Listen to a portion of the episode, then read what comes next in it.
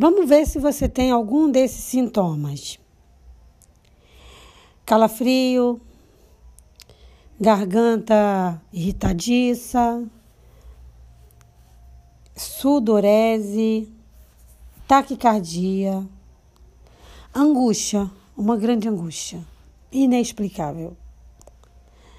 Pode ter, pode ser que você tenha um desses sintomas, ou pode ser que você é, tenha outros. Mas com certeza alguns, alguns desses sintomas, se não todos, fazem parte de um grande problema que é o problema, um dos problemas do nosso século. A ansiedade. Só quem sofre ou sofreu de ansiedade sabe do que eu estou falando. É terrível.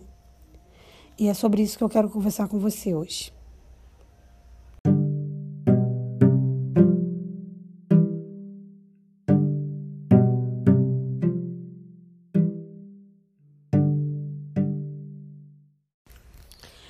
A ansiedade é o mal do século e engana-se redondamente quem pensa que cristão não sofre ou não pode vir a sofrer de ansiedade.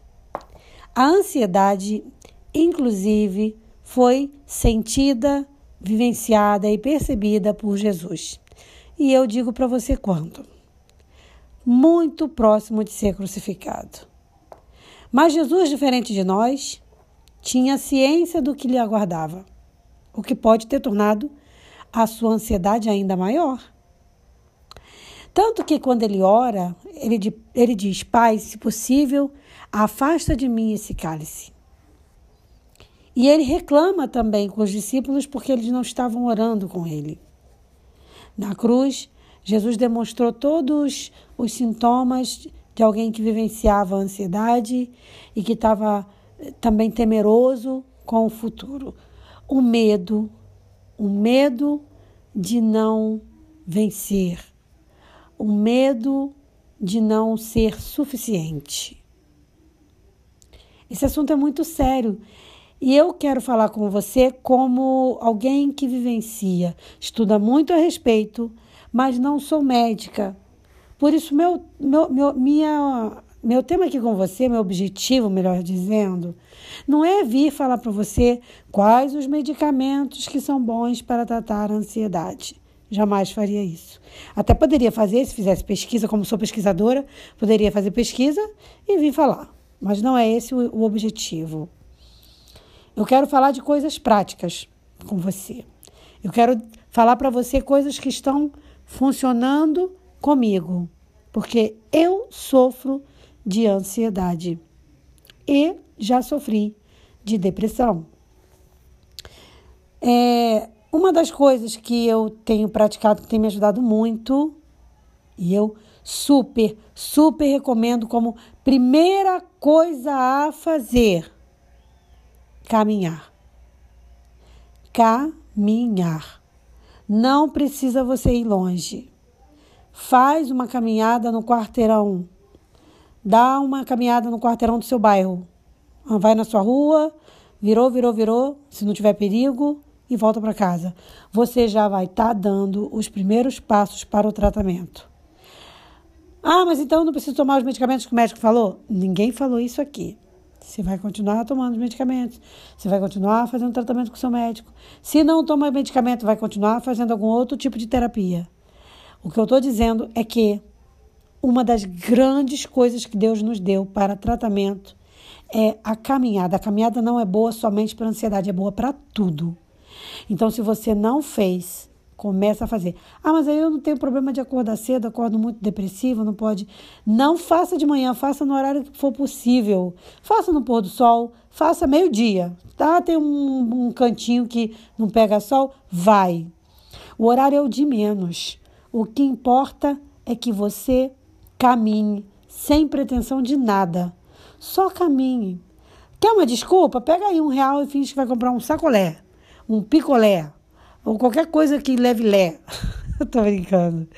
Mas sabe, caminhe. Essa é a primeira coisa, gente. Funciona muito. A segunda coisa que eu daria como dica: exercício físico. Além da caminhada, se você tiver a possibilidade de fazer exercício físico, faça. Então vai lá. Eu falei num vídeo que eu fiz ao vivo no Instagram hoje. Eu falei sobre os benefícios de um exercício físico, do, do como eu comprei uma bicicleta, bicicleta ergométrica por 30 reais. Tudo bem que já tem 10 anos, mas eu comprei por 30 reais. Então dá para comprar uma bicicleta ergométrica no ferro velho, dá para comprar uma nova na loja se você é mais exigente. Não importa. Faça exercícios físicos. Comentei também sobre o ufurô. Se você não pode fazer uma piscina na sua casa, entra numa caixa d'água. Faz um furô com caixa d'água, mas por favor, tenha contato com a água. A água é curativa, a água trata. Eu, quando enfio minha cabeça na água, nossa, eu não sei explicar a sensação gostosa que eu tenho. É simplesmente curativo. É maravilhoso. E todas essas ferramentas Deus disponibiliza para gente. Ah, mas eu não tenho espaço, minha casa é um cubículo, abre o chuveiro.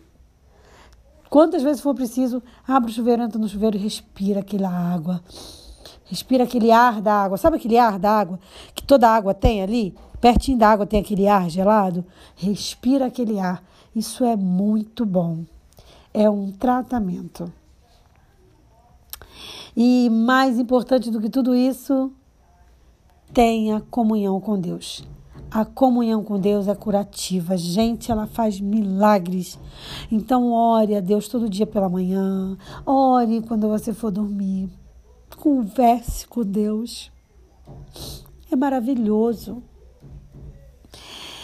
Finalizando esse bate-papo rápido hoje, eu vou deixar para você uma passagem que eu, que eu tomei posse. Agora eu digo que ela é minha. ela é nossa que é a 1 Pedro 5, verso 7, que diz assim: lançando sobre ele, sobre Deus, Jesus, o Espírito Santo, toda a vossa ansiedade, porque ele tem cuidado de vós. A gente não pode deixar que o medo tire de nós a certeza do cuidado do Senhor.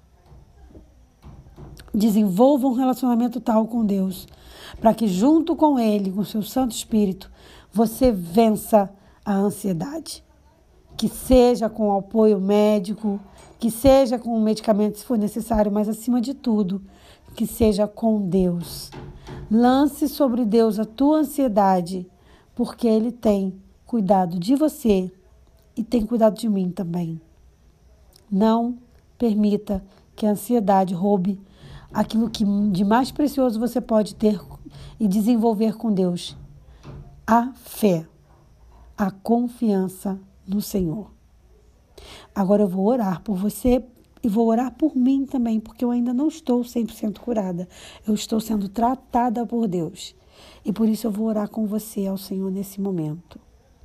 Querido Deus e Pai que está no céu, nesse momento eu quero pedir a tua misericórdia sobre todas as pessoas que, assim como eu, Senhor, sofrem ou sofreram ou poderão vir a sofrer de ansiedade, que tu já impeça qualquer mal, que tu já as liberte, que tu nos cure, nos trate, Senhor.